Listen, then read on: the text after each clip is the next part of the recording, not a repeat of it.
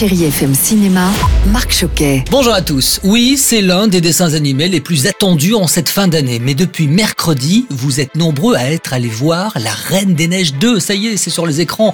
Et depuis le succès du premier volet, récompensé par l'Oscar du meilleur film d'animation en 2014 et de sa célèbre chanson Libérée, délivrée, beaucoup de petites filles attendent avec beaucoup d'impatience le retour d'Elsa, Anna, Christophe, Olaf et Sven. Cette histoire est incroyable. Oui, incroyable, car dans cette nouvelle aventure, nos héroïnes et nos héros vont devoir quitter Arendelle à la recherche d'une mystérieuse voix qui appelle Elsa. J'entends une voix.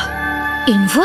Comment ça? Côté voix, je souhaite la bienvenue à Charlotte Hervieux. Vous êtes la voix d'Elsa, bonjour. Elle a évolué, Elsa. Puis je présume que c'est un plaisir aussi pour vous de la retrouver. Je pense qu'elle est encore plus passionnée, encore plus assumée par rapport à ses pouvoirs. Et l'amour de sa sœur aussi va la pousser à aller au bout de sa quête de vérité. Il y a toujours cet amour qui les pousse en avant l'une l'autre, même quand leurs chemins se séparent. C'est magnifique. Et puis deux films ont également retenu mon attention. Le premier, c'est Les Éblouis, premier film de la comédienne Sarah Succo. Adapté d'une histoire vraie, Camille 12 ans va entrer, sans le désirer, dans une communauté catholique basée sur le partage et la solidarité. Son mode de vie va être totalement remis en question. Ça se passe bien dans ton couvent? Je connais rien à ma vie, alors ferme-la. Mais tu vas te calmer, Mère Teresa, va rejoindre tes moines Et le deuxième, c'est Les Misérables de Laj Lee. Là aussi, c'est son premier long métrage. Il a d'ailleurs été récompensé, prix du jury au dernier festival de Cannes. Et ce film est une réussite qui parle sans jugement, sans parti pris de cette colère entre les jeunes d'une cité et de la police. Toi, tu débarques, nous, ça fait 10 ans qu'on est là.